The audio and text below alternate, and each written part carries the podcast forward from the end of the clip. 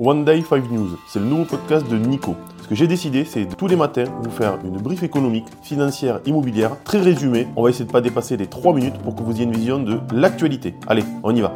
Bienvenue à ces actualités du vendredi 4 août 2023. Crédit Agricole, un deuxième trimestre record. Le Crédit Agricole a dépassé toutes les attentes du deuxième trimestre avec des résultats records.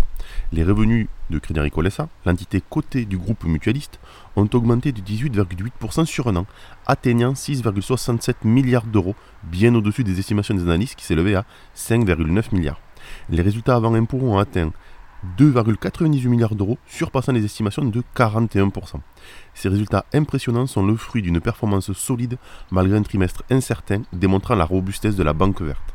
Brexit. Paris attire de plus en plus de banques étrangères. Depuis le Brexit, Paris continue d'attirer des banques étrangères, notamment Barclays, qui envisage de relocaliser son siège européen dans la capitale française. Cette tendance se reflète dans la balance commerciale de la France, qui a bénéficié d'un surplus de 1,5 milliard d'euros en 2022, portant l'excédent commercial des services financiers à 10,4 milliards d'euros. Il y a 5 ans, ce chiffre stagnait encore à 6 milliards avant de décoller à partir de 2020. On reste en Angleterre. La Banque d'Angleterre augmente son taux directeur à 5,25%.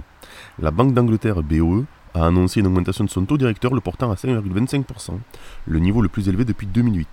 Cette décision, qui correspond aux attentes du marché, marque la 14e hausse consécutive. La Banque d'Angleterre a réduit l'ampleur de l'augmentation par rapport à celle décidée lors de la réunion du comité de politique monétaire de juin. Cette hausse ramène les taux d'intérêt à leur moyenne historique sur 100 ans, après une longue période de taux bas suite à la crise financière de 2008. Rothschild Co, impacté par le ralentissement des fusions-acquisitions. Rothschild Co a subi les effets du ralentissement des fusions-acquisitions au premier trimestre 2023. Le groupe a enregistré une baisse de 9% de ses revenus dans ce secteur, qui s'élève à 425 millions d'euros. Cependant, la banque a réussi à compenser cette baisse grâce à une augmentation de 14% de ses revenus dans le conseil financier, qui ont atteint 488 millions d'euros. Par ailleurs, le bénéfice net du groupe a augmenté de 10% pour atteindre 139 millions d'euros la guerre des stations de recharge électrique est déclarée aux USA. Sept constructeurs automobiles dont General Motors, Stellantis, Hyundai, Kia, Honda, BMW et Mercedes-Benz ont uni leurs forces pour lancer un réseau de recharge pour voitures électriques aux USA. Leur objectif est d'installer au moins 30 000 points de recharge rapide en Amérique du Nord d'ici 2030, en priorité sur les autoroutes et dans les grandes villes. Ce projet ambitieux devrait débuter dès l'été prochain les constructeurs ont pris l'initiative pour répondre à un besoin croissant d'infrastructures de recharge face à une offre de véhicules électriques qui peine à trouver preneur en raison de l'insuffisance des infrastructures existantes. Allez, on est parti sur l'analyse. La Réserve fédérale américaine a clairement indiqué qu'elle surveillerait de près les principaux indicateurs économiques pour orienter ses, pour orienter ses de politique monétaire.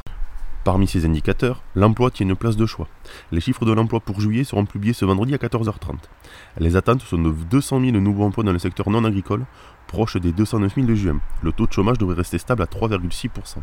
En Europe, les ventes au détail pour juin dans la zone euro seront également surveillées. Enfin, Crédit Agricole publiera ses résultats avec un coût du risque de crédit qui devrait rester en ligne avec l'objectif de 0,4% du plan stratégique.